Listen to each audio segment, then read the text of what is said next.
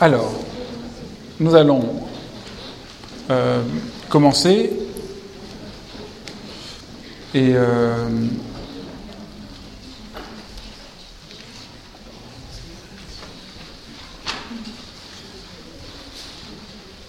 je suis juste, euh, j'ai juste, j'avais préparé, mais malheureusement il y a eu un concours de circonstances qui a fait que les choses n'ont pas pu se faire comme je voulais. Je voulais vous emmener derrière une, image d'un des nus bleus de Matisse dont je vais vous parler. Donc je suis désolé, il n'est pas là, mais il faut faire comme s'il était là. Et si vous ne l'avez pas vu, courez voir l'exposition Matisse où il a lieu et vous pourrez comme ça le, voir. Euh, et vous avez la chance, il y a les quatre nus bleus qui sont présentés en ce moment à l'exposition Matisse qui a lieu au centre Georges Pompidou, et je vais vous, je vais vous parler d'un. Voilà, donc c'est la, c'est la seule chose, mais euh, en rentrant chez vous, vous irez sur Internet et vous euh, taperez nu bleu et vous, vous le verrez. Je vous expliquerai.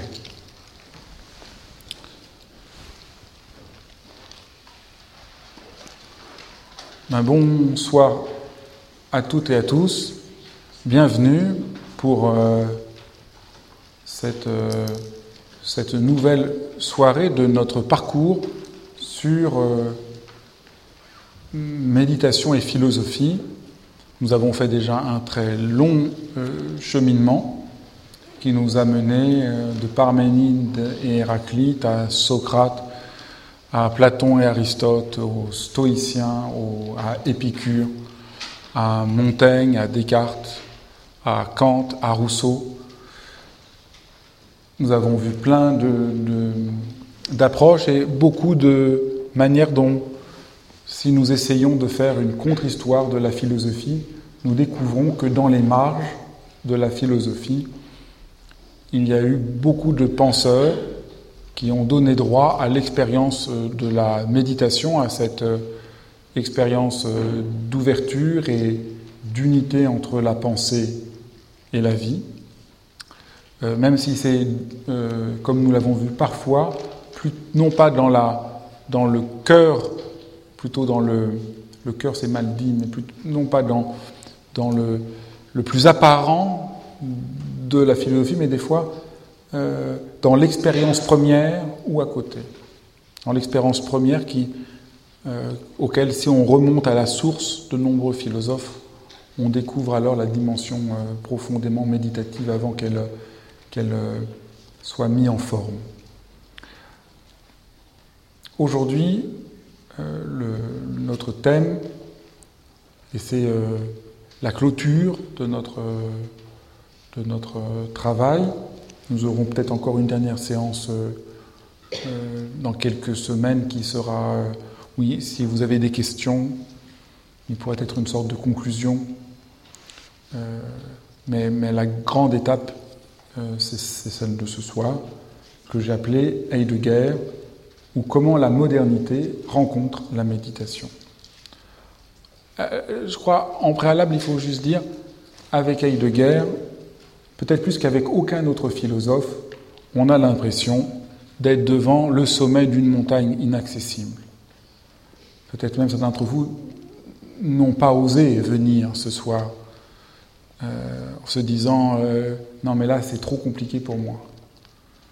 Au fond, tout le monde a un peu le sentiment Heidegger c'est juste trop difficile. Je crois qu'avant de commencer à parler, il faut répondre à, cette, euh, cette peur. Je crois qu'il y a deux erreurs, deux erreurs à ne pas faire. La première, c'est être intimidé. C'est être intimidé et se dire euh, je ne suis pas capable de lire Heidegger, c'est trop difficile. Si un philosophe est un véritable philosophe, alors il parle du plus profond de notre existence. Et donc, en tant que nous sommes un être humain, il ne peut pas ne pas nous parler. Donc je crois que la première chose à comprendre, c'est nous ne pouvons pas être intimidés devant un philosophe réel, on peut être intimidé devant un scientifique en disant Moi, j'ai pas le bagage scientifique, je ne peux pas réussir. Mais on ne peut pas être intimidé devant un philosophe parce que tout philosophe nous parle du plus décisif de notre existence. Et si Heidegger est un des plus importants philosophes de l'histoire de l'Occident, il nous parle d'une manière éminente de notre propre existence. La seule chose qui importe, c'est d'être soi. Et euh, pour être soi, il n'y a pas besoin de quoi que ce soit. La difficulté réelle n'est donc pas celle que nous croyons. La difficulté réelle vient du fait que ce qu'a à nous dire un véritable philosophe, c'est qu'il nous parle certes de notre existence, mais d'une manière inouïe, d'une manière que nous n'avons jamais entendue. Et donc la difficulté, c'est que euh, il nous dit des choses que nous ne savons pas. Il nous parle à la fois du plus profond nous, mais il nous dit des choses qu'on n'a jamais entendues. je crois que là, si vous avez vu ça, euh, vous êtes mis dans la bonne euh, direction. La deuxième grande erreur, donc la première c'est d'être intimidé, la deuxième grande erreur c'est d'être, c'est de vouloir dire au fond c'est pas si difficile et de vouloir ramener la difficulté à quelque chose de facile. Quelque, faire un résumé, on pourrait penser que c'est ça la tâche que nous allons faire. Est-ce qu'on ne peut pas faire un résumé d'Heidegger en trois quarts d'heure, un bon résumé? Au fond, euh, Heidegger, ça se réduit à pom, pom, pom, pom, pom. Vous imaginez bien à quel point c'est désespérant c'est escamoter complètement la difficulté. Il y a une difficulté réelle, mais encore une fois, d'une part, elle nous parle de notre propre existence, elle n'est pas abstraite. Deuxièmement, euh, il nous faut trouver un chemin dans cette difficulté et non pas faire qu'il n'y a plus de difficulté. Alors, je sais bien qu'aujourd'hui, tous les philosophes professionnels en vue ne font plus que ça, ramener la philosophie à quelques slogans, mais ce n'est pas parce qu'ils euh, le font que ça ne change rien au phénomène qu'ils sont juste en train de nier, même s'ils sont connus, la philosophie. C'est parce que vous êtes, parce que vous êtes connu comme philosophe que vous avez quoi que ce soit à voir avec la philosophie. La philosophie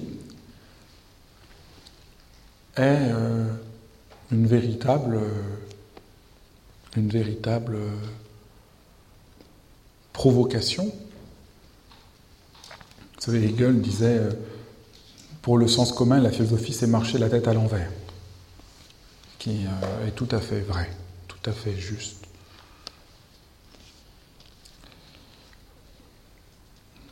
Donc il faut ne pas nier la difficulté, ni être écrasé par la difficulté. Mais il faut se mettre en chemin, sans impatience, sans vouloir tout comprendre tout de suite, mais se mettre en chemin.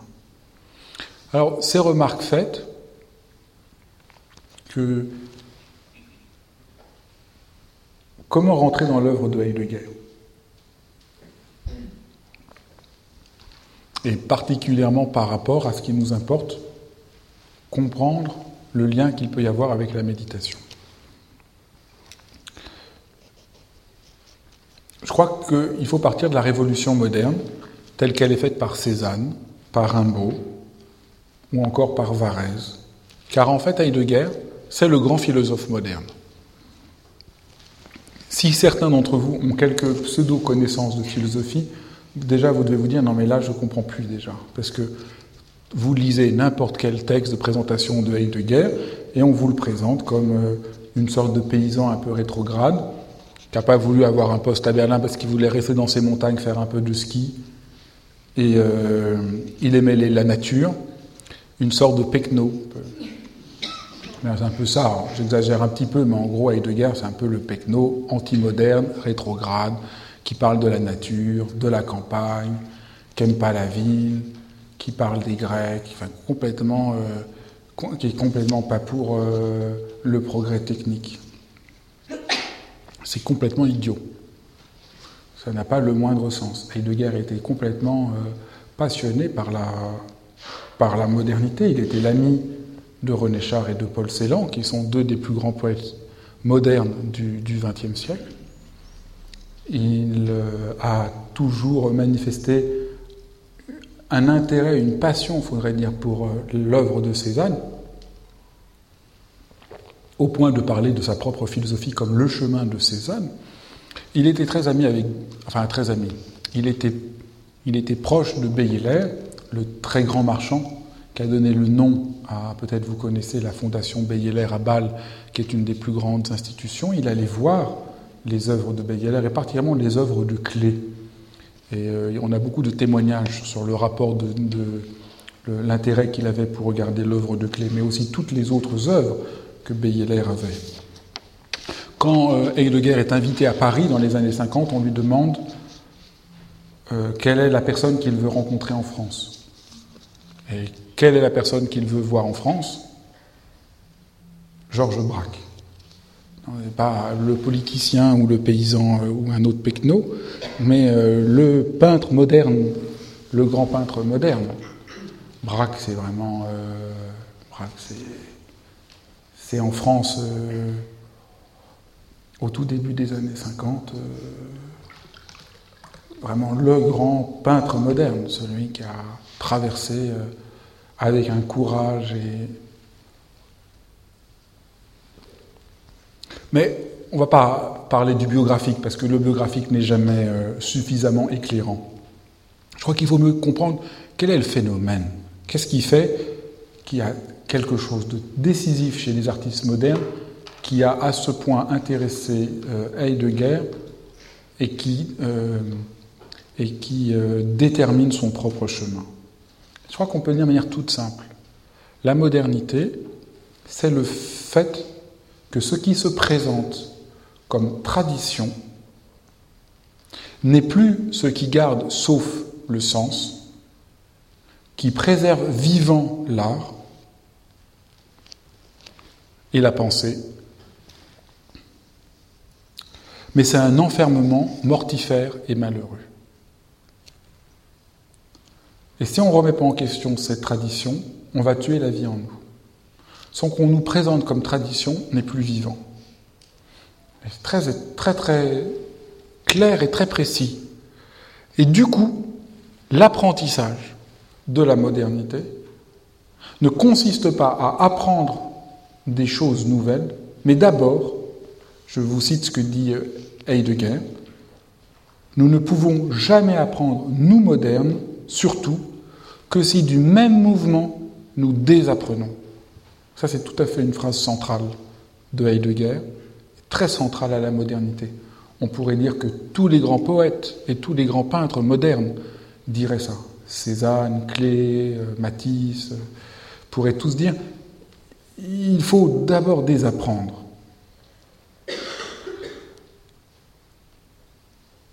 Voyez, ce, désapprentissage, c'est ça qui a conduit la modernité à rencontrer la méditation. avec la, modernité, on est dans un tout autre, rapport entre philosophie et méditation qu'on n'a jamais eu. Désormais, la philosophie moderne va chercher d'une certaine, d'une manière décisive à désapprendre. L'art moderne va chercher à désapprendre, et par là, ils vont découvrir l'esprit la pensée, l'espace, de la pensée méditante et l'espace de la méditation, comme cette présence ouverte. Vous voyez, l'essentiel pour l'homme n'est plus d'acquérir des connaissances, du savoir, de la puissance, mais toujours s'ouvrir plus avant à l'ampleur secrète de la présence. Et à partir d'elle, de trouver un chemin qui nous soit propre.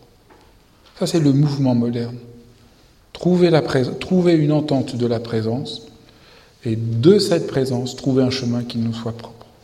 Donc on pourrait dire, j'y reviendrai, mais voilà l'articulation cruciale entre modernité et liberté.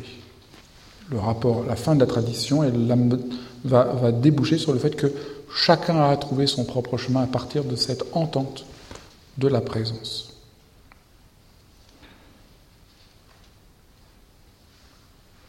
Voyez, c'est pour ça que euh, l'art moderne va être un art qui va euh, mettre en son cœur cette dimension de présence comme aucun autre temps.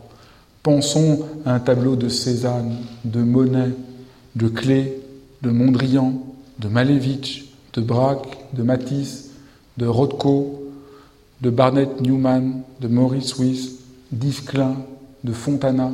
Qu'est-ce que font tous ces peintres? La présence. c'est tout à fait clair. On dirait qu'est-ce que fait euh, Ingres? Non. Il, y a de la présence dans un tableau de Ingres, mais il y a plein d'autres choses qui, lui importent. Avant, on a, on a peint, euh, on a fait de la peinture d'histoire, on a fait de la peinture. Euh, mais là, non. On ne, on ne dit plus rien. Il n'y a pas de sens. Un tableau de Rothko, plus d'histoire.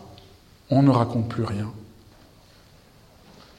Mais juste, quand vous regardez un tableau il y a une présence tout à fait euh, extraordinaire qui euh, irradie.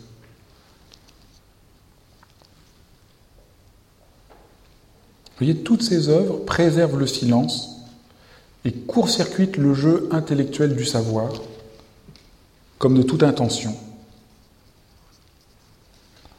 C'est ce que dit euh, Rimbaud, qui est peut-être une des phrases clés de la modernité. J'ai voulu dire ce que j'ai dit, littéralement et dans tous les sens.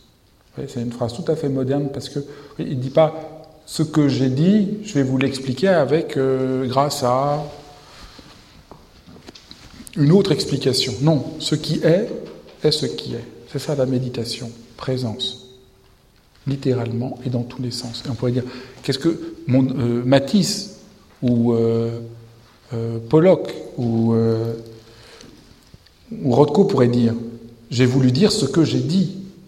J'ai voulu peindre ce que j'ai peint, littéralement et dans tous les sens. Il n'y a pas de secret derrière. Je n'ai pas, il n'y a pas d'explication. C'est le grand c'est grand, c'est la grande mécompréhension de l'art moderne. Les gens ont l'impression qu'il faut comprendre des choses, mais plus rien à comprendre. On pourrait dire la modernité, ce que découvre, ce que découvre Heidegger, ça c'est, j'ai pas du tout pensé ça, mais c'est tout à fait vrai. Ce que découvre Heidegger, ce que découvre l'art moderne, c'est, c'est que le temps de l'explication est achevé, qu'on ne peut pas expliquer.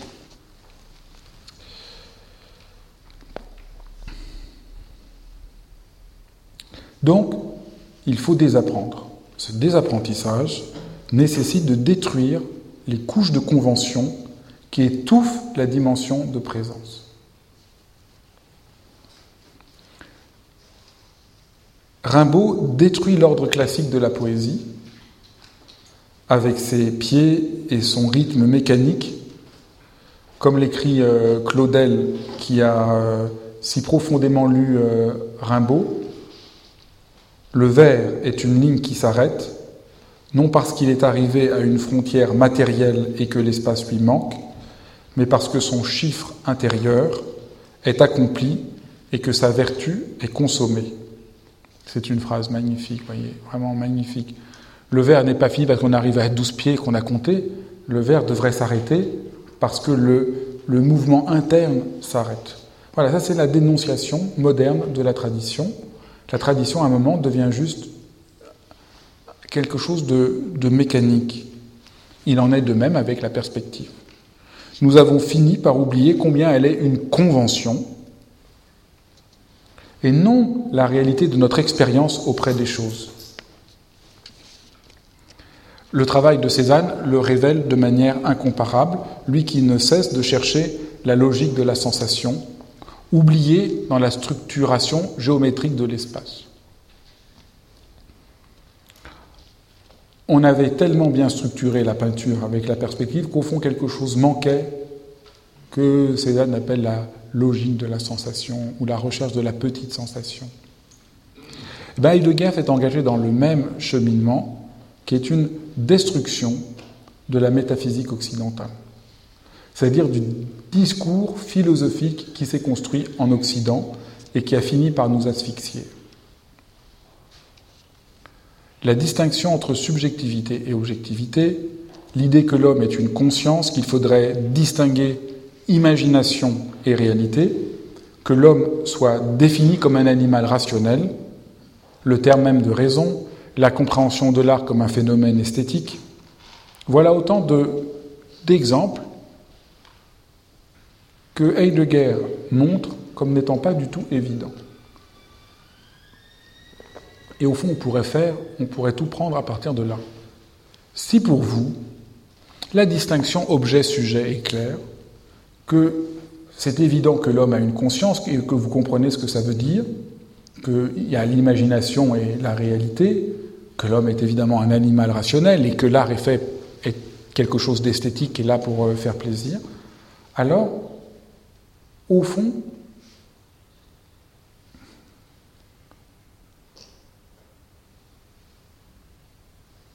Heidegger va vous sembler tout à fait étrange. Mais si à l'inverse, ce discours qui est le discours ambiant, vous sentez comme quelque chose qui n'est pas, qui n'est pas entièrement en rapport à la vérité de votre expérience. Il y a quelque chose comme, mais au fond, c'est pas clair du tout. Alors Heidegger va vous sembler tout à fait lisible. On pourrait y aller aussi autrement. On pourrait dire, ce que va essayer de, ce qu'essaye de faire Heidegger, c'est d'essayer de vous rendre sensible, même si vous ne l'êtes pas encore, à quel point c'est étrange de dire qu'il y aurait d'un côté la subjectivité et l'objectivité, que l'homme serait un animal rationnel, que l'art serait quelque chose d'esthétique, que l'homme aurait une conscience et que c'est dans ma conscience que je pense. Vous voyez, tout cela, tout ce qui est une évidence incontestable, Heidegger va le détruire, de la même manière que pour tout le monde, avant Cézanne, la perspective, la théorie des genres, donc il y a le, genre noble, la peinture d'histoire, puis le genre pas noble qui est de peindre des natures mortes. Tout ça, toute cette structuration semble l'évidence.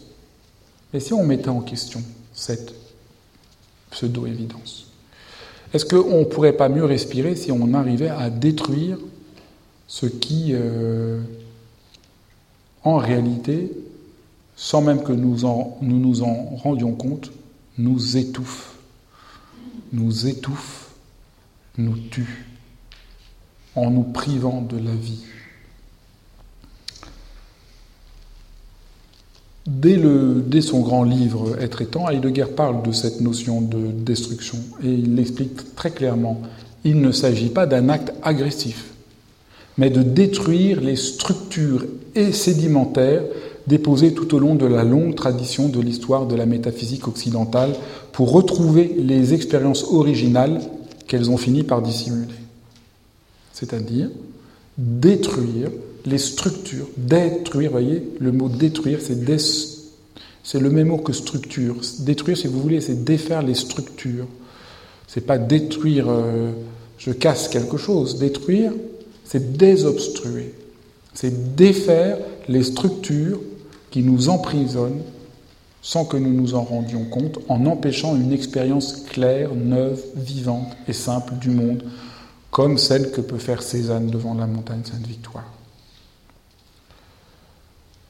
Voilà même ce qu'est la métaphysique. Peut-être vous avez déjà entendu le mot. Qu'est-ce que c'est la métaphysique? C'est cet ensemble de strates et de structures dont il faut bien cerner le sens en les assumant pour s'en libérer. Vous voyez, c'est une destruction tout à fait particulière. Il ne s'agit pas de détruire les structures. Il s'agit d'en cerner le sens en les assumant pour s'en libérer.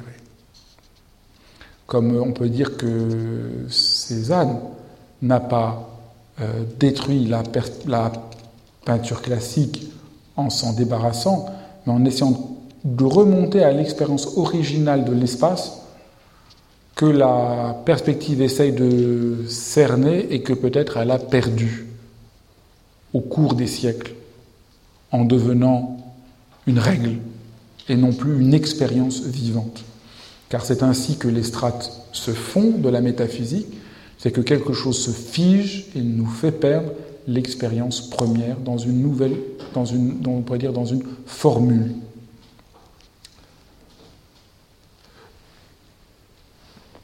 Depuis le début de la philosophie, nous avons vu que chaque génération de philosophes s'est donné pour tâche d'éviter que la pensée ne se fige en doctrine scolastique ou en dogmatisme et retrouve un peu la terre ferme.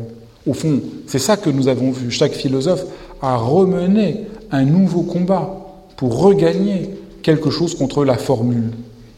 C'est ainsi Descartes contre la scolastique, par exemple, ou euh, Kant contre le sommeil dogmatique. Et il en est de même en peinture. On peut dire Rembrandt, Poussin, Chardin, Goya, pour prendre des exemples les plus éminents, ont chacun réinventé à neuf la peinture pour la tirer hors des conformismes de leur temps. Euh, vous voyez, euh, il y avait un, certain, par exemple, classicisme de la forme un peu, un peu, un peu scolaire. Et c'est là que le Caravage arrive. Et au lieu de peindre la Vierge comme une figure idéale, il euh, peint quelqu'un euh, qu'il prend comme modèle dans la rue et dont on voit les pieds sales, et avec un rapport à la lumière qui a un éclat neuf. Vous voyez, il réinvente un rapport euh, neuf à la peinture hors des formules. tout le monde fait du Caravage, alors Poussin, il invente une autre manière de faire. Après, tout le monde fait du Nicolas Poussin.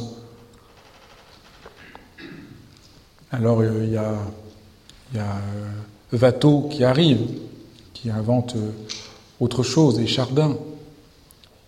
Voyez, et puis après, tout le monde veut faire du, du Watteau. Alors, euh, alors là, il y a qui nie. Faut, vous voyez, donc il y.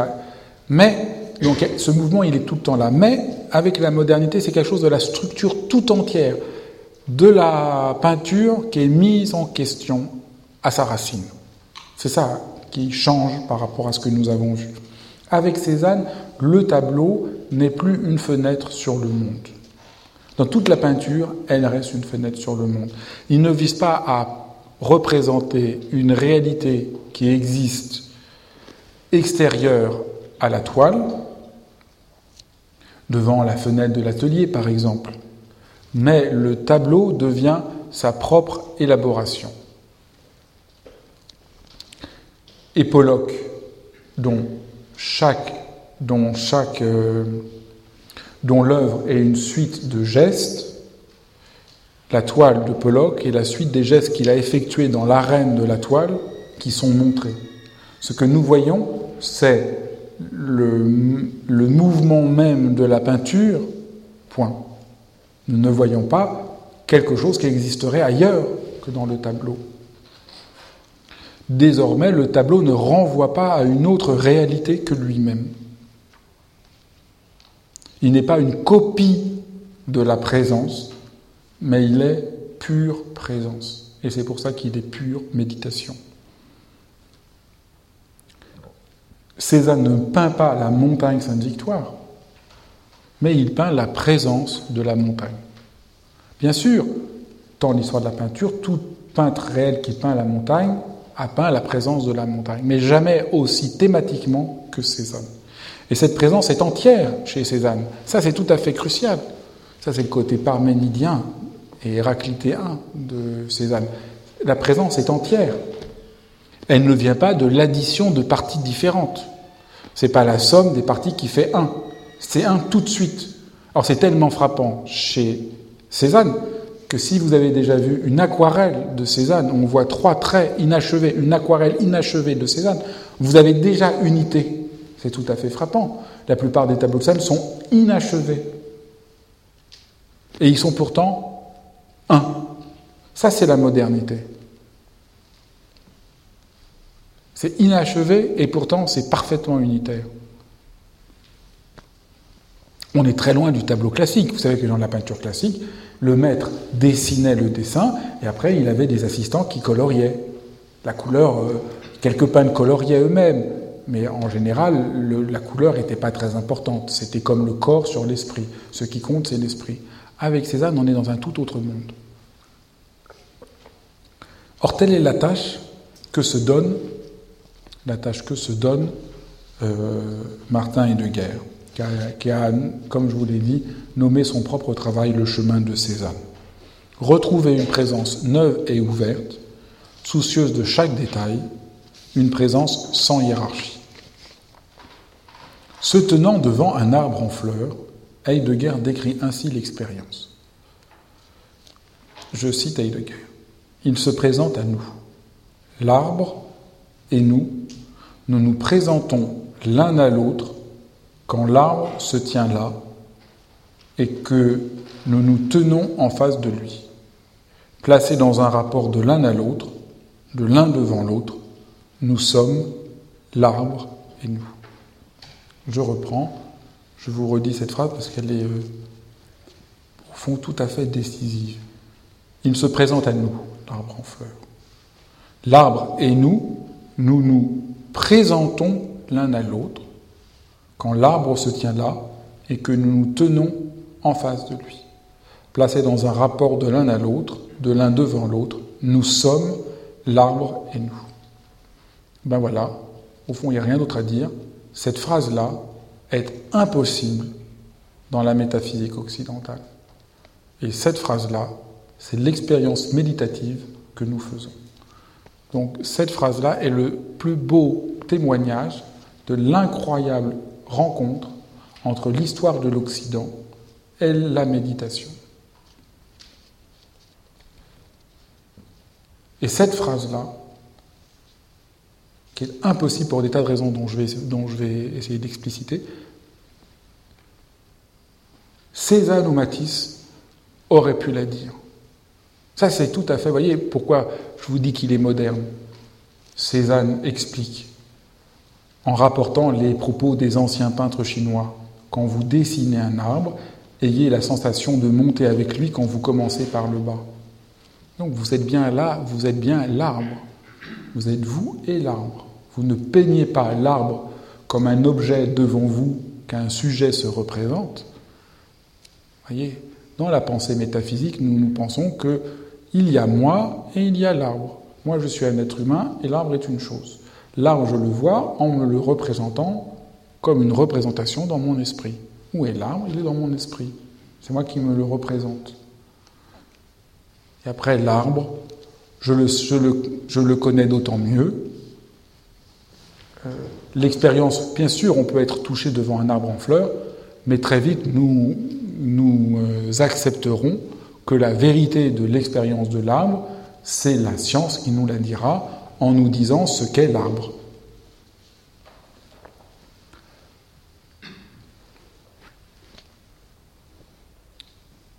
Et cela est à ce point vrai que nous acceptons que nous gérions les forêts françaises et les arbres en fonction du meilleur rendement que nous pouvons obtenir en fonction de ce qu'est un arbre, ce que la science nous a dit d'un arbre. C'est donc une, à la fois c'est un jeu de particules dans du vide et à la fois c'est une production de CO2. Et donc si on en coupe un certain nombre, il faut en planter un autre nombre et voir quel est le meilleur rendement possible. Donc voilà, euh, voilà le,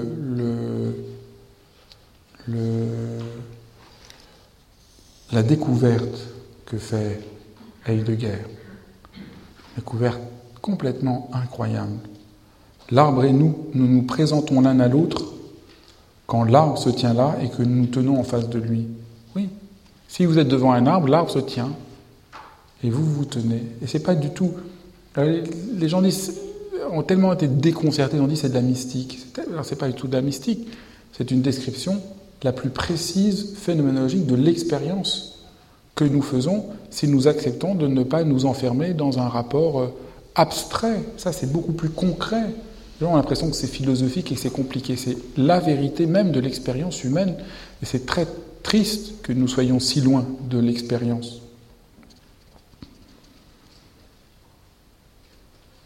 Retrouver cet autre rapport à l'arbre en fleurs, hors de tous les concepts, de toutes les habitudes que nous pouvons avoir. On peut dire que c'est ça l'aventure de la modernité. C'est pour ça que Braque et Picasso se tournent vers les primitifs, que Miro et Dubuffet se, tournent vers euh, l'art des fous, que Van Gogh ou Pollock se, tournent vers euh, soit l'extrême-orient, soit les Indiens d'Amérique, que Kandinsky et Malevich se tournent vers l'art populaire, c'est-à-dire sortir des cadres, sortir des cadres de la métaphysique occidentale, retrouver un rapport à l'expérience pure et à la pensée qui ne soit pas séparée de notre propre existence, de mon émotion, dirait euh, Matisse. Une manière très simple. Matisse, il montre comment on pourrait peindre, voir un arbre si je ne parle, comment je peux, je pas voir, comment, parce que nous on dit voir, c'est tout à fait, comment je peux être en rapport à un arbre si je ne suis pas en rapport à l'émotion Mais l'émotion, c'est pas subjectif,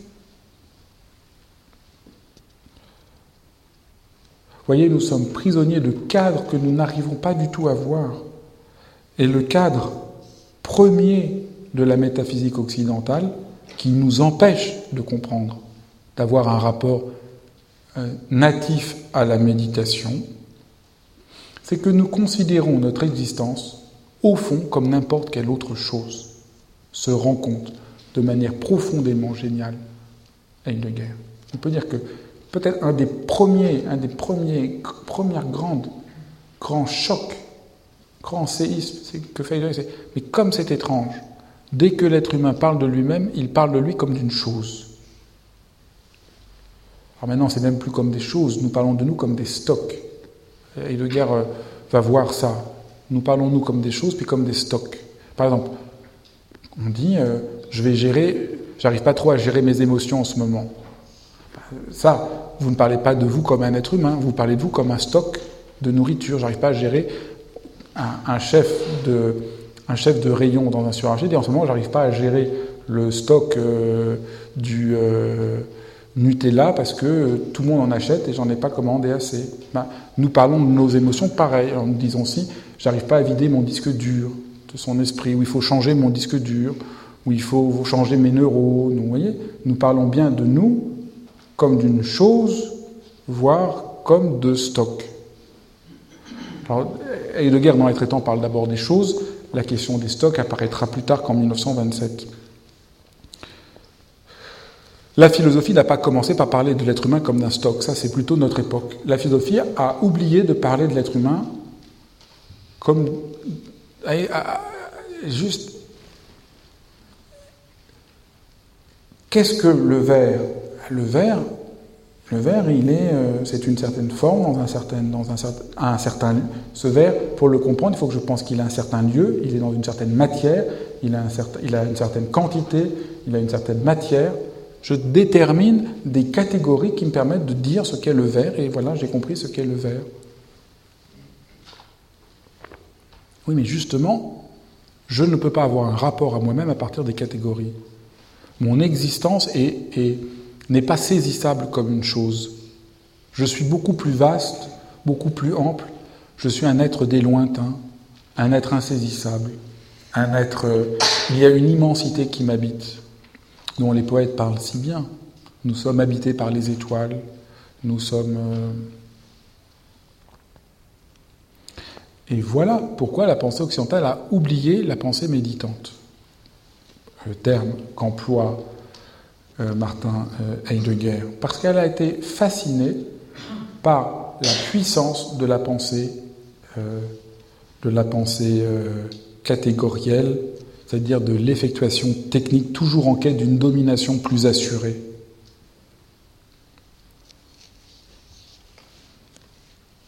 Vous voyez, la méditation et la modernité vont essayer de retrouver cette ouverture que je peux avoir à mon propre être.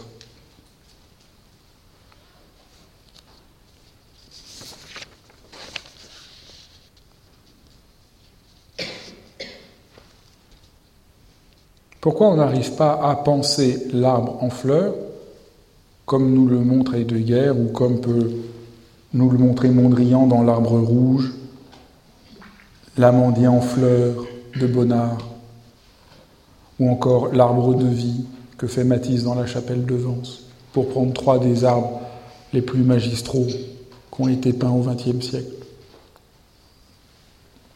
Qu'est-ce que ce serait que penser un arbre comme à la hauteur de ces trois peintres? Par là, euh, Heidegger fait basculer le champ de la philosophie.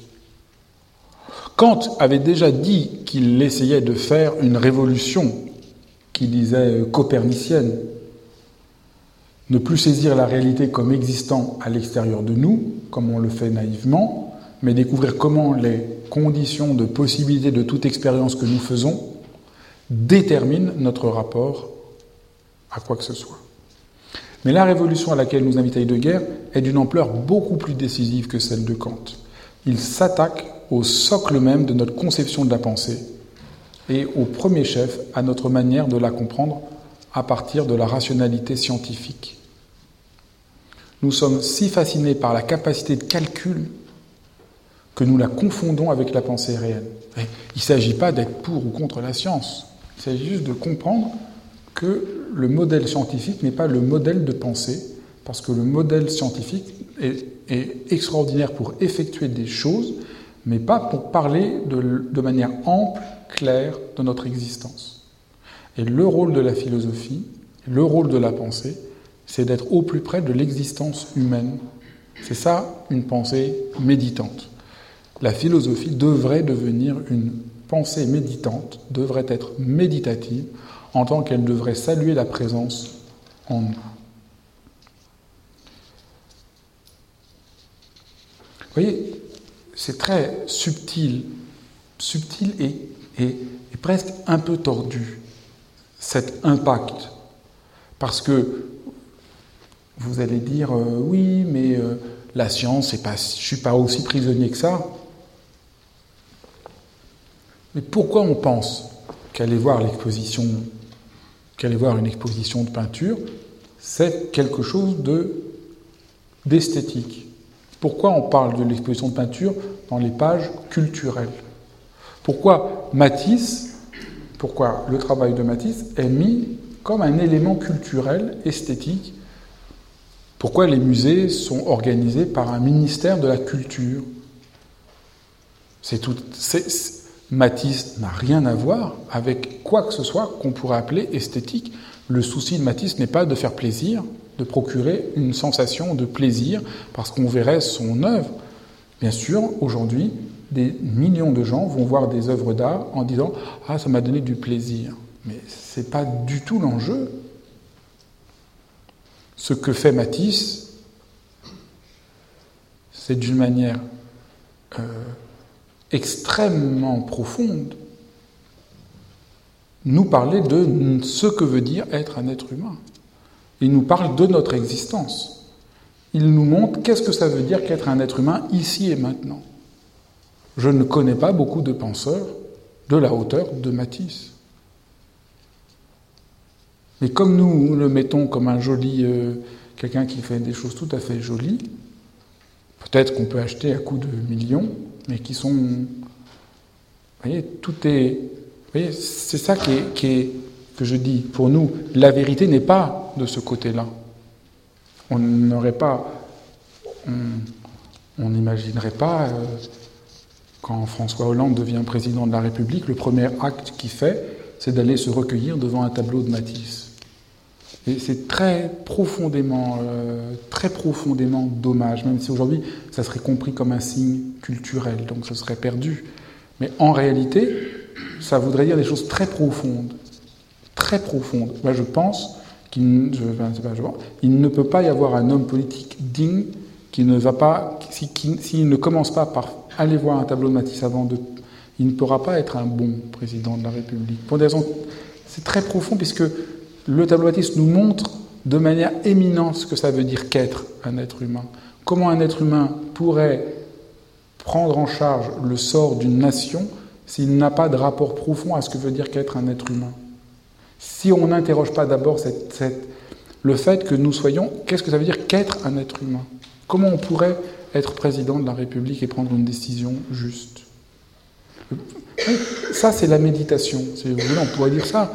Comment, si on ne médite pas, et ça ne marche pas de dire, parce que c'est pas méditer, c'est pas un verbe, faut dire, comment, si on n'entre pas dans, dans un rapport à la méditation, pourrions-nous avoir un rapport à quoi que ce soit vraiment de réel, puisque si nous ne sommes pas en rapport à ce que ça veut dire qu'être, vous voyez, je ne parle pas de s'asseoir sur un coussin de méditation forcément, mais d'être en rapport à l'expérience de méditation, c'est-à-dire cette expérience de la présence ouverte et nue qui ne dépend pas pour être d'un calcul, d'une saisie ou d'une fondation. Donc on a, on a vu que euh, nous sommes fascinés par la rationalité scientifique à cause de la puissance de l'effectivité. Mais il y a aussi une autre chose, c'est que nous avons, euh, que c'est nous qui pensons. Grâce au calcul, rien ne peut me résister voyez, quand il y a une catastrophe naturelle, La première réaction que nous avons, c'est quelles sont les mesures de protection que nous pouvons avoir, quels sont les calculs que nous pouvons avoir et quels sont les responsables de, la situation, avant même la possibilité d'être en rapport à l'événement, aussi tragique soit-il. Tout de suite, ce qui domine, c'est le rapport au calcul qui permettrait d'essayer d'expliquer, alors que j'ai justement peut-être qu'il faudrait sortir de l'explication.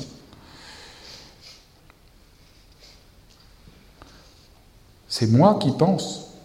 Et donc je pense d'autant mieux que je calcule mieux. Et donc penser, c'est calculer comme il faut. Et pour nous, penser, c'est calculer comme il faut. Heidegger, dans cette destruction, dans cette critique abyssale, non, dans cette critique décisive de l'Occident, se dit, mais est-ce que c'est clair que c'est moi qui pense? Est-ce qu'il ne faudrait pas plutôt dire que j'ai à répondre à ce qui se demande à être pensé. Ce n'est pas l'homme qui décide de penser. Il est requis par la pensée. Il a à lui répondre. Il y a maintenant quelque chose que nous avons à penser. Nous avons tous à penser quelque chose aujourd'hui. Ce n'est pas nous qui le décidons.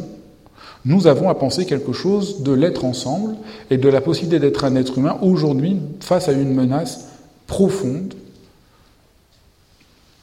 aujourd'hui que ce n'est pas seulement notre existence qui est menacée, c'est l'être même de l'être humain qui est menacé aujourd'hui. Et ça, c'est pas nous qui allons décider, je vais penser à ça. Ah oui, vous pouvez penser, je sais pas, à vos carottes et. Mais le, la pensée véritable, c'est pas penser à des carottes. La pensée véritable, c'est répondre à quelque chose qui est requis, qui nous appelle. Nous sommes appelés vous voyez, penser est une réponse de l'homme à un appel essentiel. C'est pas lui qui décide. Nous ne sommes pas. Euh, nous, avons pensé à un moment que c'est que nous sommes le centre de tout. Alors on a parlé de ça à un moment. Vous avez entendu parler de ça. Tout le monde dit. Euh, c'est tout à fait étrange. On dit que les anciens pensaient qu'ils étaient le centre du monde et que maintenant on sait qu'on n'est qu'une petite planète. Mais en réalité, on dit ça, nous vivons en nous pensant tout le temps le centre de tout. Beaucoup plus que les anciens. Ils pensaient peut-être qu'ils étaient au centre du monde, mais ils savaient très bien qu'ils n'étaient pas le centre de tout eux-mêmes. Qu'il y avait la nature, il y avait le monde, il y avait les dieux, il y avait ou Dieu, il y avait les saints, il y avait euh, les sources. Aujourd'hui, il n'y a plus rien que nous de la matière calculable. Donc, euh, nous sommes devenus. Nous, nous avons euh, fait euh, un rap. Nous avons fait un rap, nous avons pris toute la réalité sur moi. C'est tout à fait un moment très particulier de l'histoire de l'Occident que la métaphysique a décidé un beau jour que le cœur de tout, c'était je. Pendant très longtemps, je, dis souvent ça. Euh, maintenant, nous pensons le sujet. Le sujet, c'est moi. Je suis un sujet. Il faut donner droit au sujet. Il faut donner droit à la subjectivité. On a oublié la subjectivité. Vous avez entendu ça on, parle comme ça. Mais euh, pendant des siècles, le sujet, c'est le sujet de la phrase. Le verre est sur la table. Le sujet, c'est le verre. Par quelle raison? À un moment, on a décidé, par quel rapt, que le sujet, c'était moi seulement. Après, évidemment, vous imaginez, la catastrophe. Parce que si moi, j'ai dit que c'est moi le sujet, et vous, vous êtes quoi? Vous êtes des objets face à moi. Ou alors vous êtes d'autres sujets face à moi. Mais quand même, c'est moi qui suis la mesure de vous. Mais comme vous voulez être aussi vous, la mesure, on est, toujours, on est là dans un rapport conflictuel assez problématique. Qui pose des problèmes majeurs. Vous voyez, c'est pas juste. Euh, ça a posé des problèmes majeurs dans l'histoire de l'Occident. Et ça explique beaucoup de choses de la catastrophe du XXe siècle. C'est tout à fait étrange. Les gens ont l'impression que la philosophie, c'est abstrait. Mais là, je vous parle des choses les plus concrètes. Même si vous en avez jamais, même si vous ne le savez pas, même si vous n'avez jamais fait de philosophie, vous êtes, vous pensez que vous êtes un sujet face à un objet. Vous, alors vous êtes encore plus manipulé et victime d'une histoire dont vous ne savez rien. Vous voyez, c'est tout à fait triste.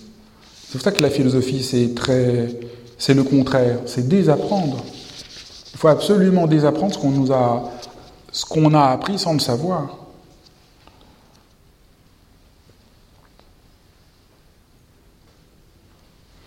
Heidegger, il va jusqu'à dire que penser, c'est remercier ce qui est. Et il joue en allemand sur le mot denken, penser, et danken, remercier.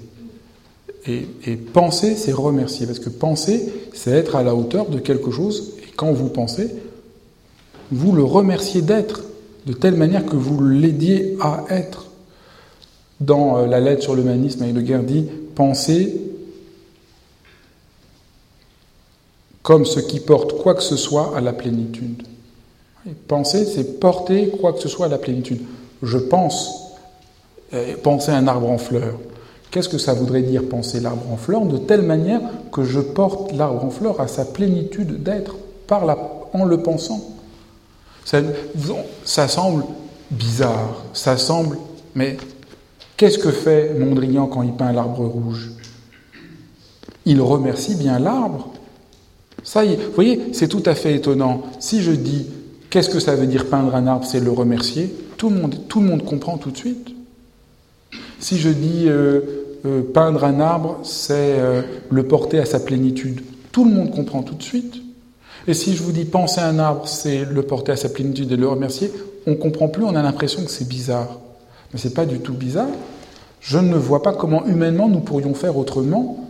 Je ne vois pas comment humainement nous pourrions continuer à être un être humain devant un arbre en fleurs sans pouvoir le remercier. Et c'est ça notre tâche. Voyez, et ça, ça a à voir, ça c'est, vraiment le cœur de l'expérience que, que fait Heidegger. Et ça, c'est la pensée méditante. Et Heidegger souligne que la pensée méditante, elle est oubliée au seul profit de la pensée calculante. Ce n'est pas que euh, il faut les opposer. la pensée calculante a un rôle tout à fait légitime, mais ce qui n'est pas légitime, c'est qu'il n'y ait plus aucune place pour la pensée méditante.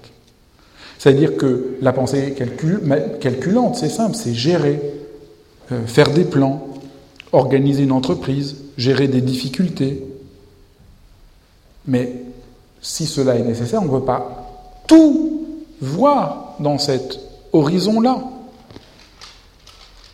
La, la, pensée qui calcule, nous dit Heidegger, ne nous laisse aucun répit et nous pousse d'une chance à la suivante. La pensée qui calcule ne s'arrête jamais, ne rentre pas en elle-même. Elle, n'est pas une pensée méditante, une pensée à la poursuite du sens qui domine dans tout ce qui est. pour la première fois dans l'histoire de la philosophie, la méditation n'est plus tenue en marge de la pensée authentique, mais en devient le cœur. Chez Heidegger. Heidegger explicite de manière très euh, profonde le sens de cette méditation. Il n'est, je le cite, il n'est aucunement nécessaire que la méditation nous élève dans des régions supérieures. Il n'est aucunement nécessaire que la méditation nous élève dans des régions supérieures. Il suffit que nous nous arrêtions sur ce qui nous est proche et que nous recherchions ce qui nous est le plus proche, ce qui concerne chacun de nous, ici et maintenant, ici sur le coin de terre natale, maintenant, à l'heure qui sonne à l'horloge du monde. Ça, c'est la méditation.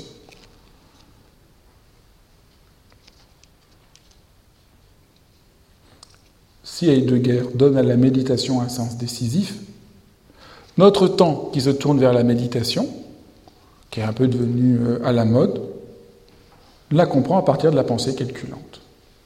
C'est quand même assez effrayant présenter la méditation comme une façon de gérer le stress, d'être plus efficace.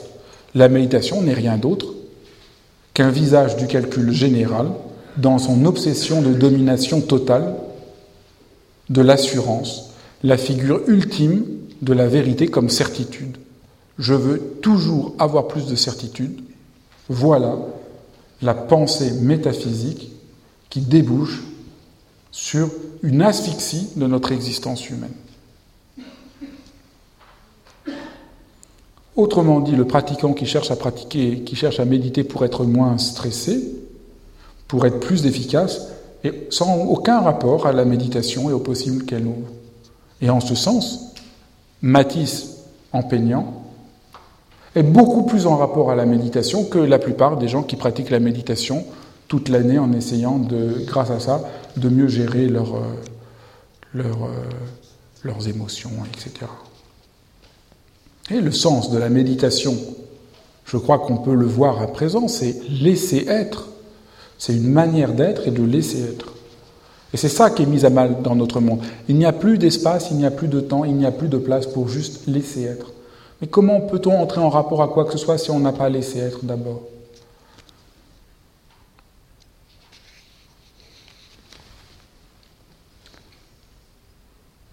On veut faire un séminaire de méditation, mais on passe son temps sur son ordinateur à essayer d'être sur Skype ou sur euh, envoyant des messages en espérant qu'on va réussir à gérer ses relations amoureuses à distance.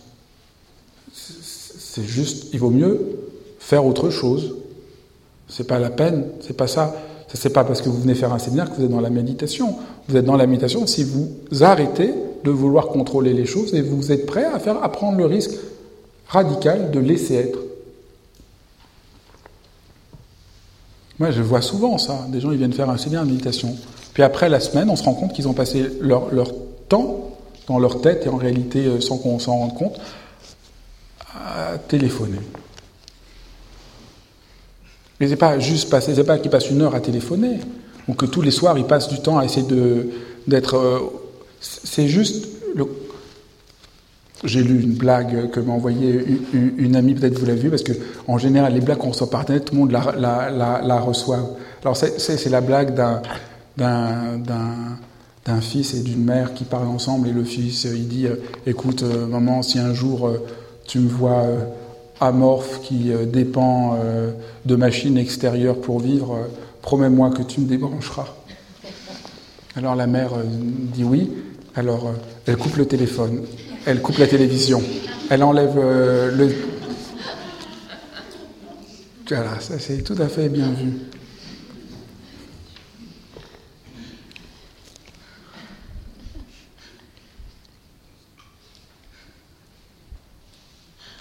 Vous voyez, c'est ça la méditation, c'est donner un sens à l'écoute, un sens à l'attente, un sens à l'accueil, un sens à la tendresse, un sens à la bienveillance.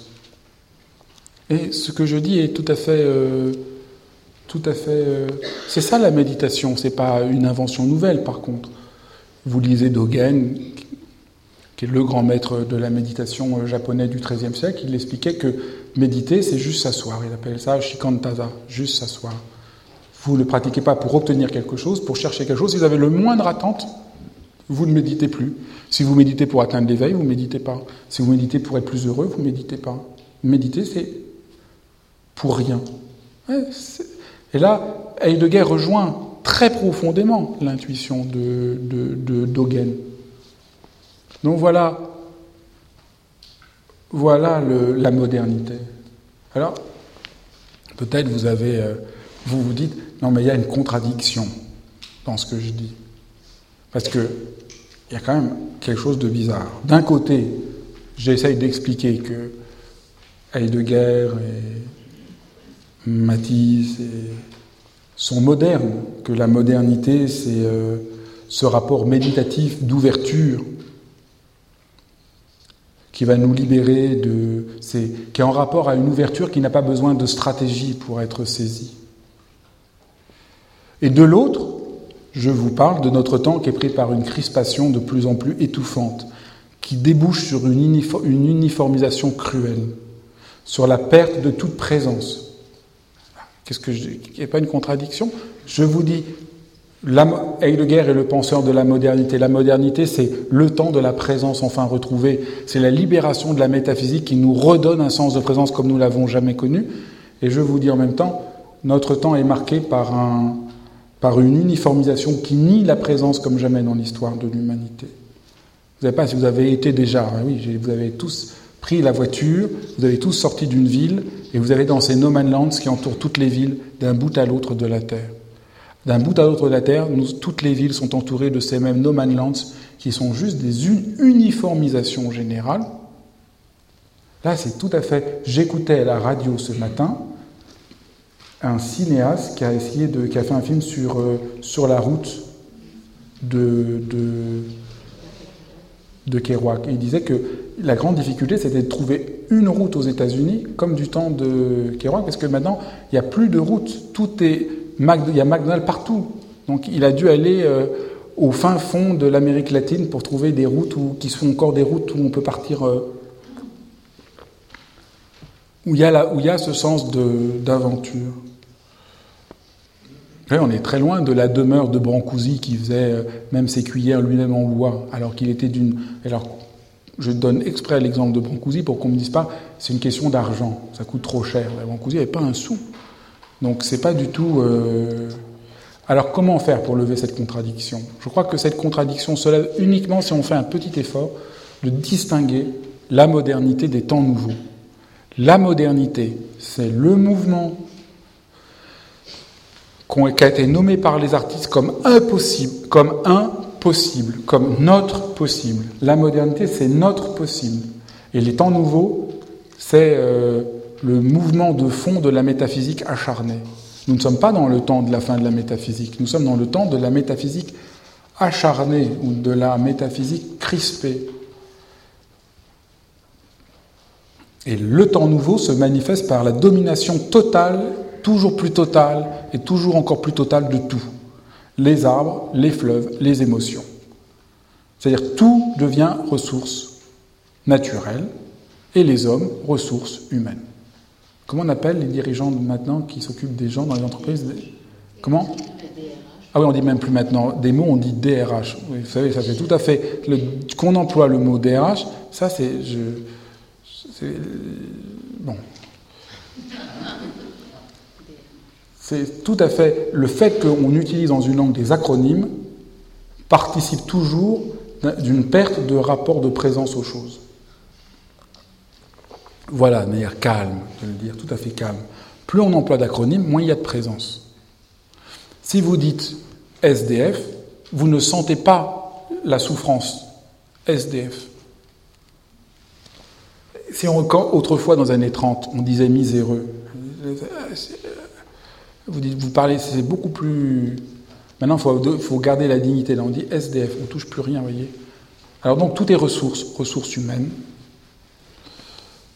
Et comme on confond la modernité et les temps nouveaux, on ne comprend plus rien. Alors, on, on en est vraiment dans la grande confusion. Alors, être moderne, aujourd'hui, ça veut dire être favorable à la découverte de l'abstraction par Kandinsky, l'invention de la bombe atomique, la campagne marketing du dernier produit à la mode. Alors dans tout ça, c'est être moderne. Vous êtes moderne, donc vous êtes pour... C'est un incohérent amalgame, il n'y a aucun rapport entre tout ça. Être moderne, c'est être moderne, nous le dit, c'est pas moi qui le dis, le mot moderne, je ne vais pas tout développer ici, j'en parle beaucoup dans mon livre sur l'art moderne, mais le mot moderne est un, c'est est un mot qui apparaît avec Rimbaud et Hölderlin et Baudelaire. Donc euh, c'est eux qui le nomment, et ils nomment ce phénomène, ce possible pour nous, et ce possible à voir avec le déploiement de la présence la plus ouverte et la moins, la moins crispée. Il y a un écho qui vient de se faire.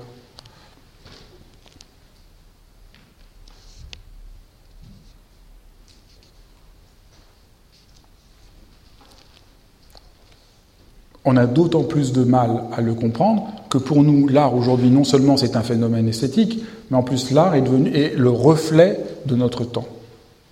Tout le monde pense à aujourd'hui. L'art, c'est le reflet de son temps. Euh, je ne sais pas si quelqu'un sait quel est le, penseur de l'art comme reflet. C'est une idée tout à fait étrange que l'idée que l'art deviendrait être le reflet, que la pensée, c'est le reflet de, son, de notre, du temps. Est-ce que quelqu'un sait qui est le penseur du reflet? Quelqu'un a une idée? Non. C'est bien avant. En plus, c'est c'est tout à fait autre. Non, qui c'est qui pense? Quelqu'un a une idée? C'est Lénine. C'est Lénine, le penseur, qui pense que l'art doit être le reflet de son temps, dans une lecture marxiste tout à fait singulière de la distinction entre la superstructure et l'infrastructure.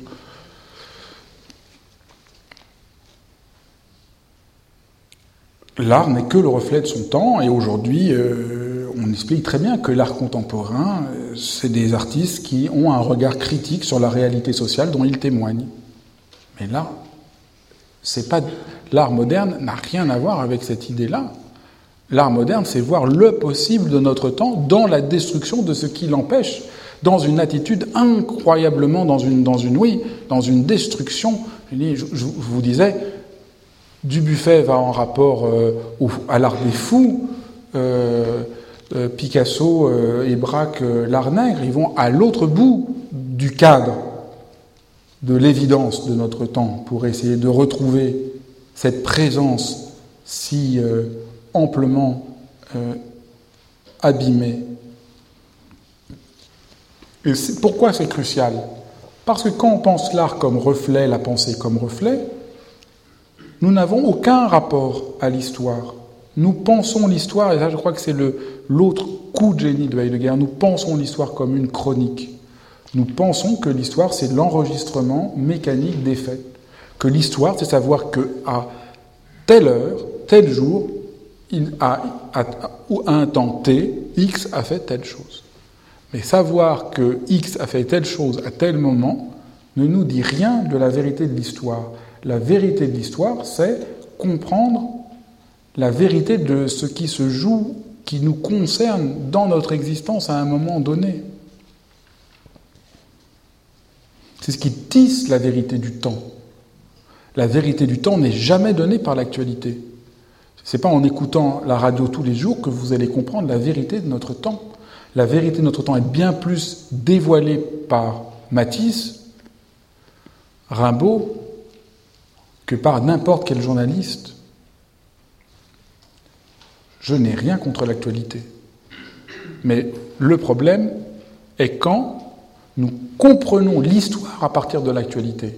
Qu'il y ait un rapport à l'actualité formidable, mais pourquoi nous avons perdu le rapport à l'histoire Or, le projet de la modernité, c'est une destruction de l'actualité qui toujours dissimule ce que nous devrions regarder, qui ne se montre pas de lui-même et que nous avons besoin de voir.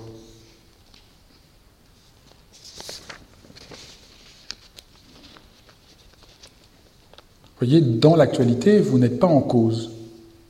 Ça se passe comme ça.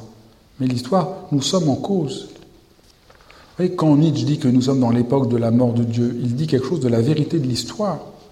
Et peut-être alors qu'il faudrait comprendre que les philosophes ne sont pas du tout ce que nous croyons, que les philosophes sont d'abord des penseurs de l'histoire, comme aucun historien, qu'il n'y a pas d'historien possible qui ne soit pas philosophe, que les seuls vrais historiens sont des, euh, sont des euh, philosophes. Eh, depuis le XVIIIe siècle, les philosophes sont posés cette question. Ils ont bien senti, au moment de la Révolution française, que quelque chose est en train de basculer dans l'histoire et qu'il était temps de commencer à penser ce basculement.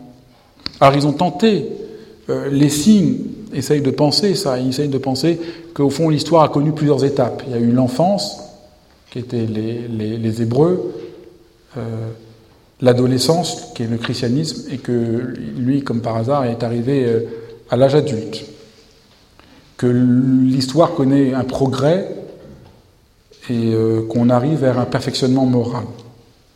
Il y a un plan caché de la Providence qu'on ne voit pas, mais quand même, c'est des régressions à quelques moments, il y a un mouvement de fond.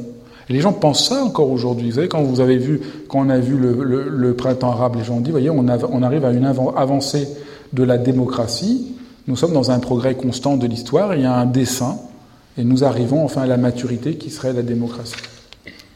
Il y avait quelqu'un il y a quelques années qui avait fait cette thèse-là, qui avait fait, il s'appelle Fukuyama, c'est ça? Comment? C'est ça, qui avait parlé de la fin de l'histoire. Vous arrivé à la fin de l'histoire, dans une perspective complètement hegelienne. Et ce que Heidegger se fait, c'est qu'il trouve ça très naïf de penser l'histoire comme euh, menée par un mouvement qui aurait une cohérence secrète, qui aurait un plan donné. Nous n'avons pas encore été assez profondément en rapport à l'histoire, qui est plutôt ce qui nous regarde en propre dans un temps, mais qui ne peut pas répondre à une cohérence transcendantale. Mais euh, nous avons rapport à l'histoire que pour autant que nous la pensions. je dis depuis le début de ces séances que j'essaye de faire une contre-histoire de la philosophie. C'est-à-dire, au lieu de l'histoire officielle qu'on voit partout, qui est une suite de noms de philosophes avec des théories qui suivent les uns aux autres, d'essayer de voir un mouvement de fond, quel rapport à cette présence et son oubli. Maintenant, je pourrais dire, ce que je fais depuis le début, c'est pas une contre-histoire, c'est une vraie histoire de la philosophie. C'est ça, une vraie histoire de la philosophie.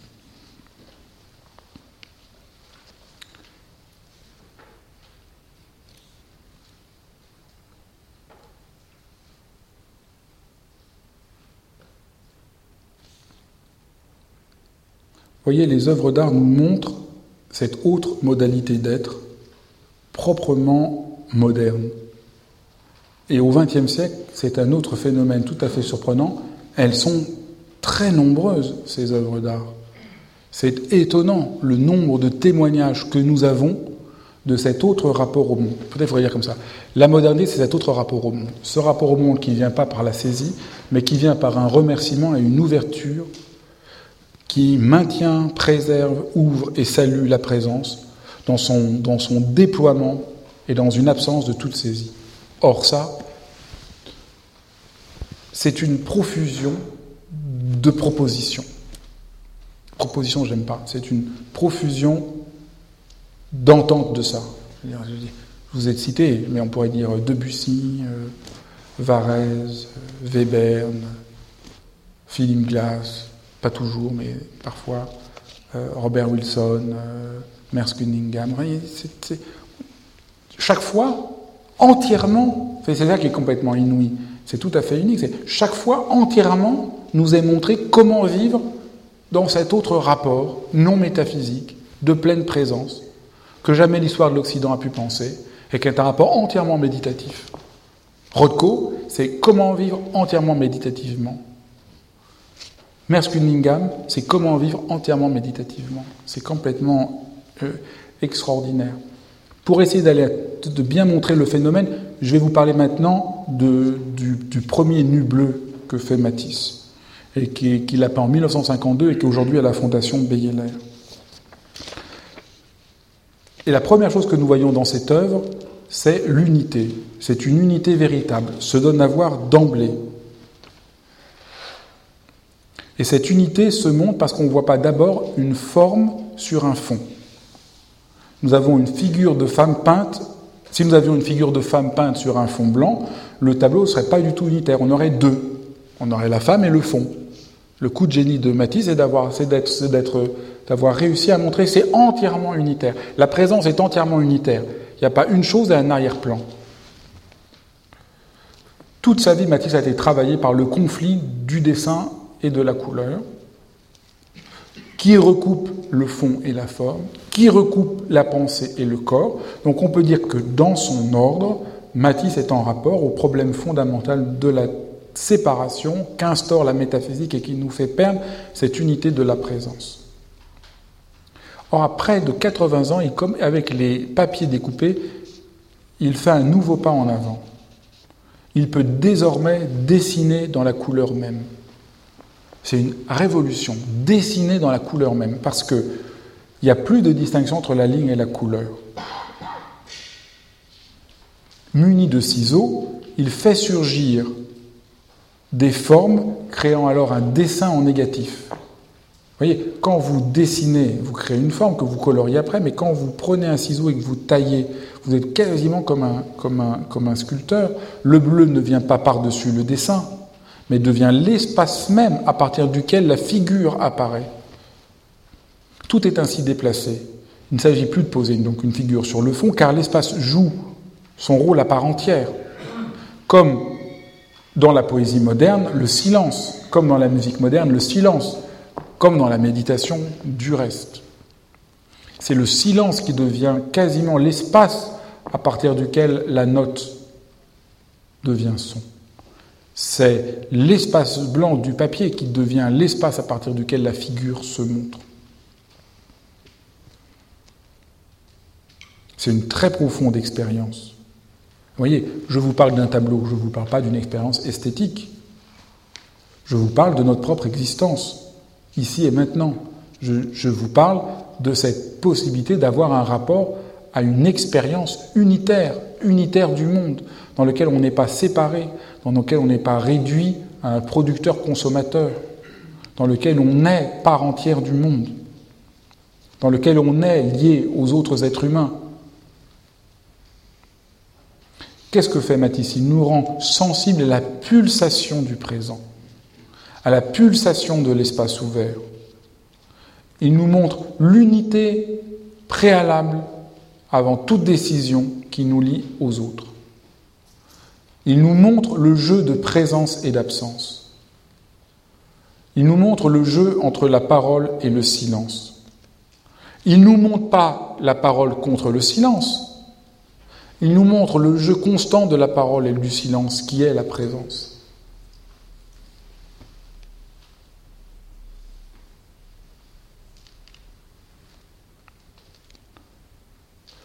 Le nu bleu de Matisse n'est pas une représentation d'une femme. Vous voyez, c'est tout à fait étrange. Le nu n'est pas un phénomène objectif que je vois, ni un phénomène subjectif. C'est pas le ressenti de Matisse. Alors c'est quoi? C'est la traduction de l'émotion de telle manière que nous, en la regardant, nous retrouvions l'émotion qui a donné chez le peintre naissance à son œuvre. C'est l'unité de ce qui est vu et ressenti. C'est l'unité de l'expérience du peintre que nous pouvons à notre tour faire. Vous voyez, c'est ça la méditation, c'est garder la présence que nous avons du monde et la traduire, c'est-à-dire l'habiter, et non à l'aide de règles extérieures et déjà fixes, connues, mais dans l'ici et maintenant, dans l'horizon limité où nous sommes.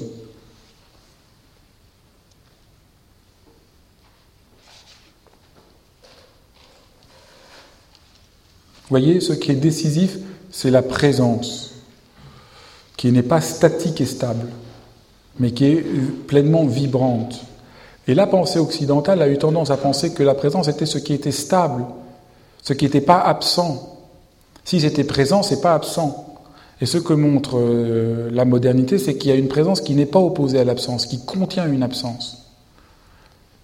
C'est une révolution très profonde.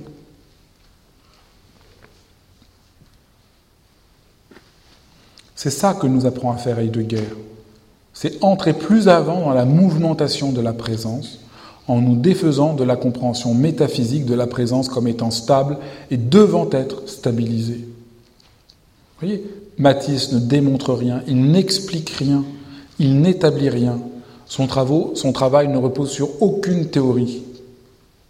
C'est le moins théorique de tous les peintres. Il consiste à laisser le nu se montrer amoureusement dans l'éclaircie de l'espace ouvert. Et cette ouverture, et là je crois que nous pouvons faire un pas de plus, cette ouverture vibrante de l'espace appelle une haute pudeur. Car si je porte attention à quelque chose comme un arbre en fleurs ou une femme nue, je, peux n'en avoir, je ne peux jamais en avoir fini de les regarder et de m'étonner de leur présence. Et je ne les vois que pour autant que je ne cesse de m'étonner de leur présence. Cette pudeur dont je parle, ce n'est pas euh, le recul ambivalent du désir face à la nudité du corps, c'est le mouvement de retrait propre à la pensée qui sait qu'elle ne peut pas saisir, qu'il y a quelque chose qui est plus vaste qu'elle. C'est ça que vous allez voir un paysage ou un tableau, vous n'en avez jamais fini de le voir, c'est toujours neuf. Pourquoi?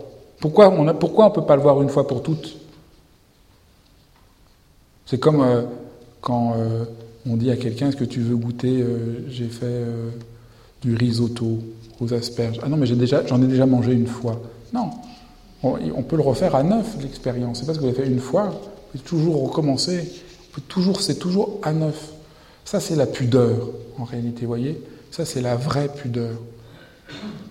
Et l'absence de pudeur, c'est vous savez déjà tout.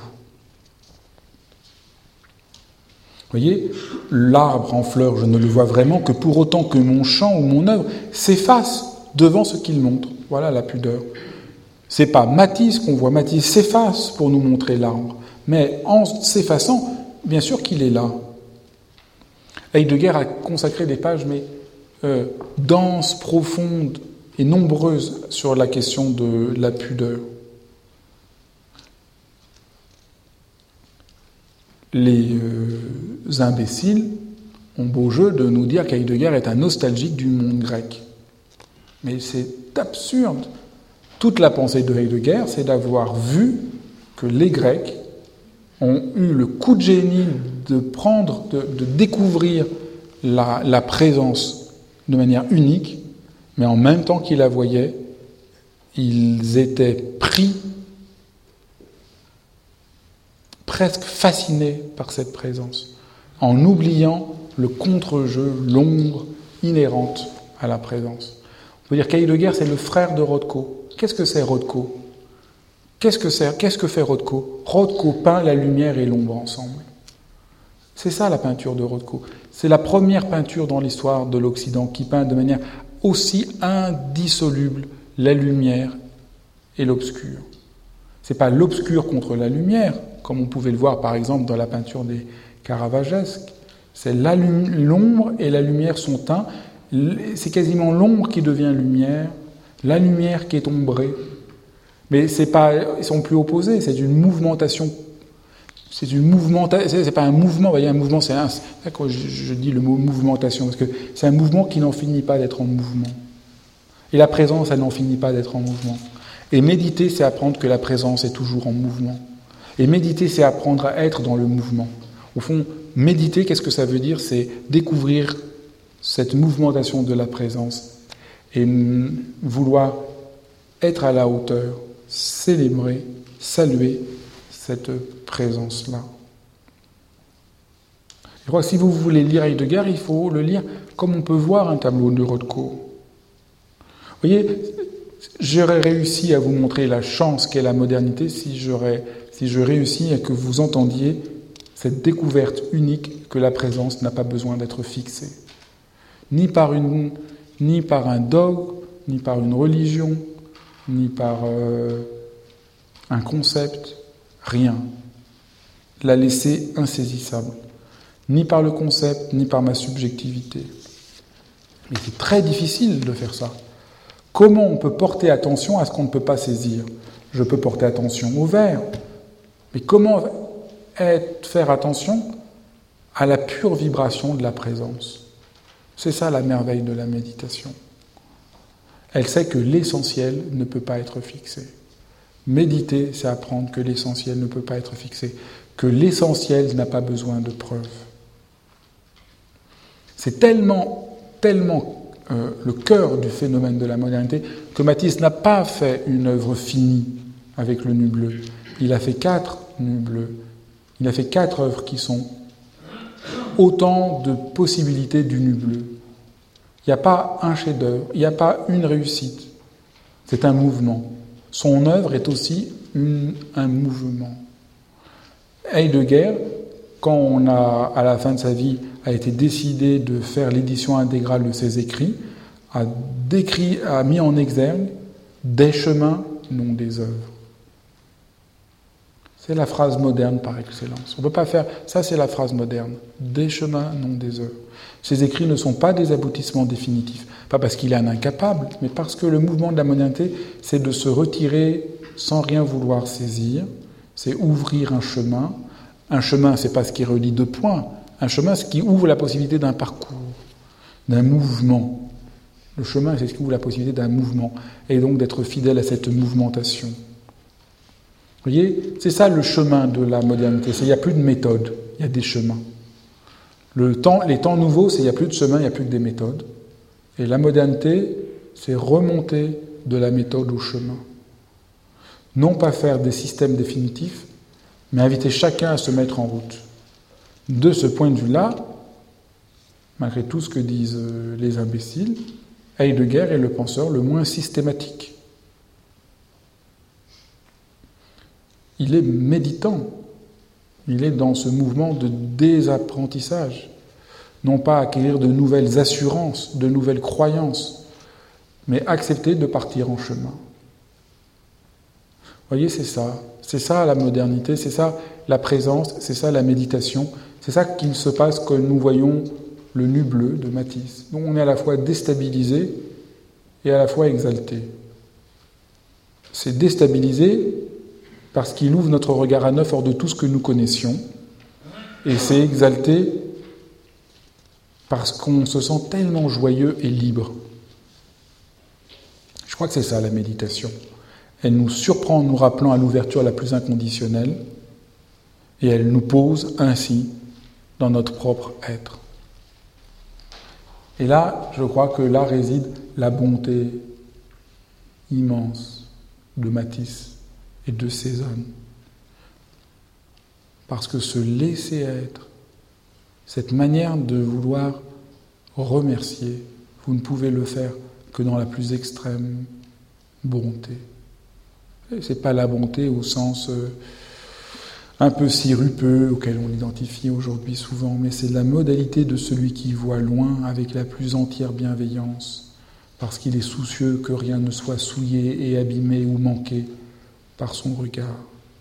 C'est-à-dire qu'il n'y a pas la moindre violence qui soit faite contre le réel, qu'il n'y a pas la moindre haine contre son désordre. Et le signe de cette bonté, la manière dont leur geste a la sûreté tranchante d'un mouvement tout entier au service de l'éclosion la plus harmonieuse. Et je crois que aujourd'hui, ce dont nous avons le plus besoin, c'est d'une véritable bonté, qui soit vraiment cette manière de reconnaître ce qui est et de le porter à sa plénitude. Je crois que c'est ce que notre monde demande, ce que chacun de nous demande, et je crois que dans ce chemin-là, dans cette voie, Heidegger et Matisse sont des, euh, alliés euh, substantiels. Merci. Voilà pour euh, le, pas de notre travail. Si vous avez des questions, on peut essayer d'en répondre à quelques-unes. Il faut prendre le micro. Euh, il faut absolument que vous parliez dans le micro parce que nous filmons euh, la soirée qui sera sur Philosophie TV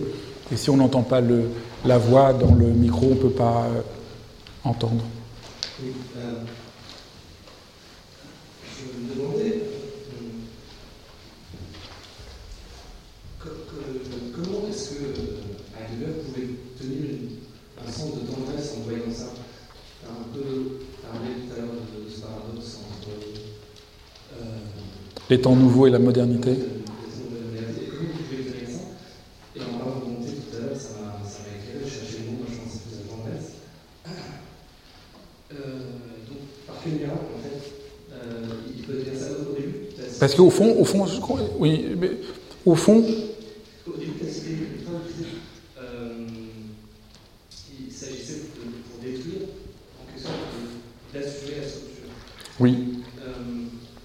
Absolument. Là.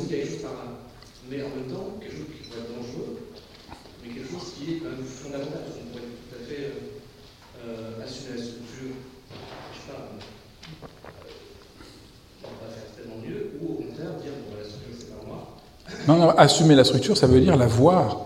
Et la, plupart du temps, on ne la voit pas.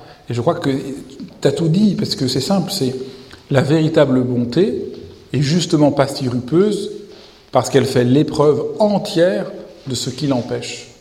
Et tout geste de bonté qui nie le, mal, par exemple, n'est pas bonne. Vous ne pouvez pas être bon si vous niez le mal. Vous êtes naïf. Et c'est insupportable. C'est pas en, disant. Euh, c'est pas euh, en faisant de la rigolothérapie, euh, parce que j'étais. C'est le dernier concept à la mode, la rigolothérapie. C'est pas en faisant de la rigolothérapie que sur le fond, vous allez éclairer décisivement la vraie bonté. La vraie bonté, il faut dire exactement l'inverse. C'est pas comment peut-il réussir, comment peut-on réussir à être bon une fois qu'on a vu l'ampleur de la, de la, de la, de la, de l'effroi où nous sommes. C'est parce que nous voyons l'effroi que la seule réponse qu'un être humain. c'est en plus, c'est tout à fait simple. C'est tout à fait euh, simple. L'être humain, quand il voit l'effroi, c'est ça la vraie bonté. Et le mal, c'est pas de voir l'effroi. Le mal, c'est de refuser. C'est de refuser cet effroi? Parce que c'est trop. Donc ça, c'est très profondément quant à la cohérence même de l'être humain.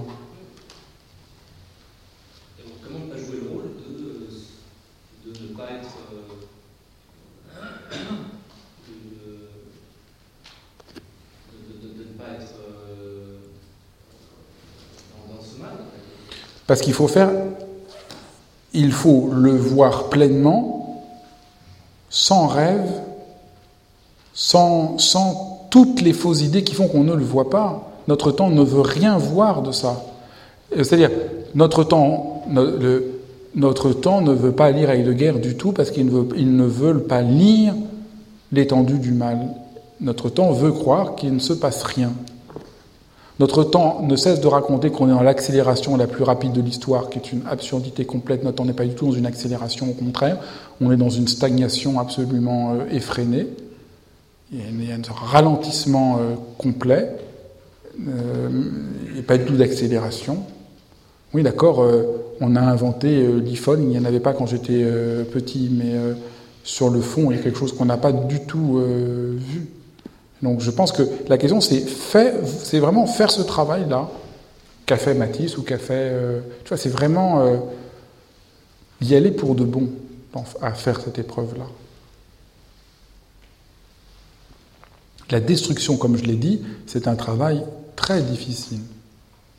Jean Beaufret disait toujours, citait toujours la phrase de la phrase de de René Char. Alors, comme, j'ai l'impression d'avoir dit déjà 100 fois, je ne le dis pas, mais c'est très aidant pour vous. Il dit, euh, il y a une phrase de Roger qui dit Si tu détruis, que ce soit avec des instruments nuptiaux. C'est tout à fait ça, non pas. C'est une, une destruction de la plus extrême tendresse. Et ça, ça, vous ne pouvez le faire que si vous voyez clair. Si vous ne voyez pas clair, vous ne pouvez rien détruire. Détruire, c'est vraiment voir la structuration qui nous enferme. Qui aujourd'hui dit quelque chose sur la structuration qui nous enferme? On n'en dit rien. Moi, je suis frappé quand je quand euh, j'écoutais euh, les euh, candidats aux élections présidentielles, justement qu'on n'a pas avancé, que leurs références sont tous très très anciennes. On parle de nationalisme, c'est une notion très ancienne. On parle du problème du capital, c'est une notion tout à fait très ancienne. Les références de la plupart des hommes politiques sont du 19e siècle. On n'a pas, pas un homme politique qui a tout petit peu euh, en rapport à quelque chose de, de la modernité euh, véritable. C'est tout à fait frappant. Donc personne ne, voit vraiment euh, ce qui nous enferme. C'est ça que la philosophie a quelque chose à dire d'absolument décisif. Donc si on veut avoir un acte de bonté, il faut, ce que je disais pour commencer, aller voir un tableau de Matisse. C'est très profondément parce qu'il faut toucher quelque chose de son être, d'être humain. Une autre question.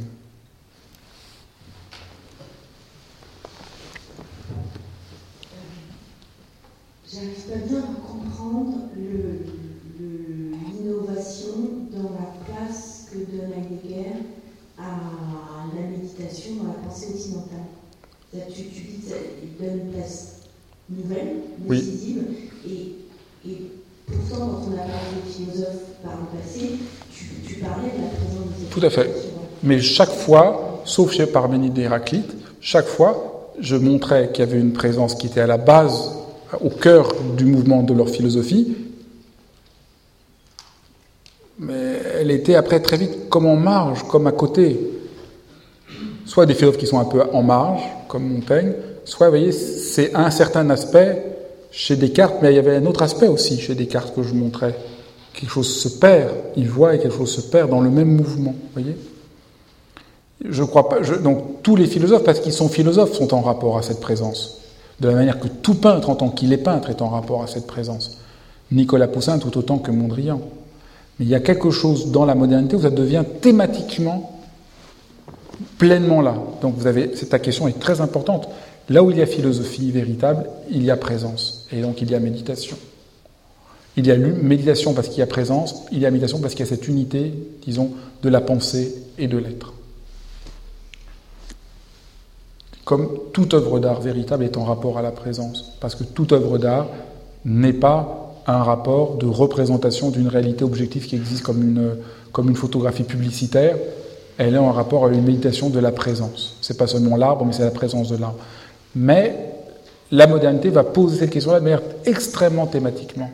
Peut-être d'autant plus thématiquement que les temps nouveaux dans leur recroquevillement la menacent d'autant plus. Donc peut-être que c'est ça qui s'appelle à nous. Ce n'est pas un défaut des autres philosophes, qu'une urgence pour nous. Peut-être que euh, l'Occident n'a pas eu besoin de pratiquer la méditation avant aujourd'hui parce qu'il y avait un rapport de méditation naturel, mais que nous aujourd'hui nous nous avons besoin de retrouver un rapport très direct à la dimension méditative. Je me permettre de reciter une phrase, que Christophe André hier a dit dans une conférence de l'UNIPSI. Il disait que le, sport était devenu nécessaire dans la société parce qu'on était devenu sédentaire et que la méditation devenait une prescription médicale aujourd'hui parce que euh, peut-être à cause de cette pensée calculante. Oui, mais moi je dirais, je dirais, à l'instant où la méditation devient une prescription de même que le sport, nous sommes dans la pensée calculante. C'est ça le problème que j'essaye de dire. C'est malheureusement, on n'y arrivera pas par là.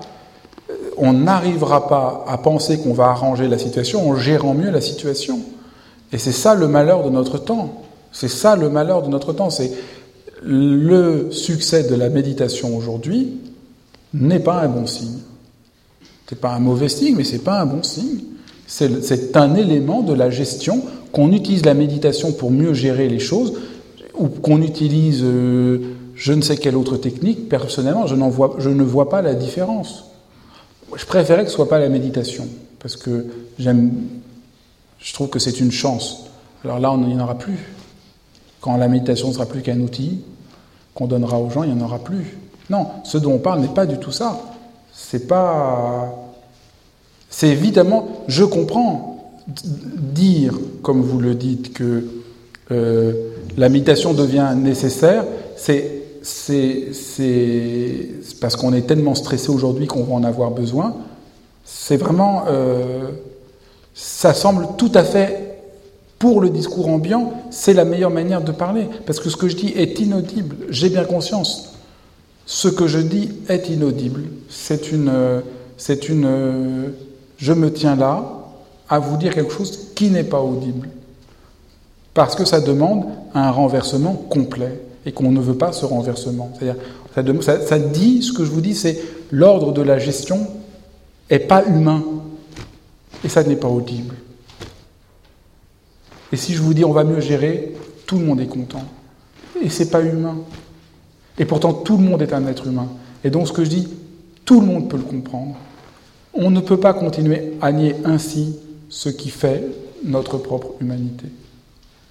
Et je crois que voilà au fond ce qu'essaye de, ce que peut nous dire Heidegger, ce que peut nous dire une œuvre d'art moderne, et ce que devrait pouvoir nous dire encore aujourd'hui la méditation. Et voilà, à mon avis, ce, que, ce qui seul peut ouvrir un chemin pour notre monde. Ben, merci beaucoup. Si vous avez d'autres questions, euh, n'hésitez pas à, les, écrire et à me les envoyer. Euh, mais comme il est déjà un peu tard, euh, on va arrêter là pour ce soir. Merci beaucoup et je crois qu'il y a une dernière annonce qui doit être faite, non?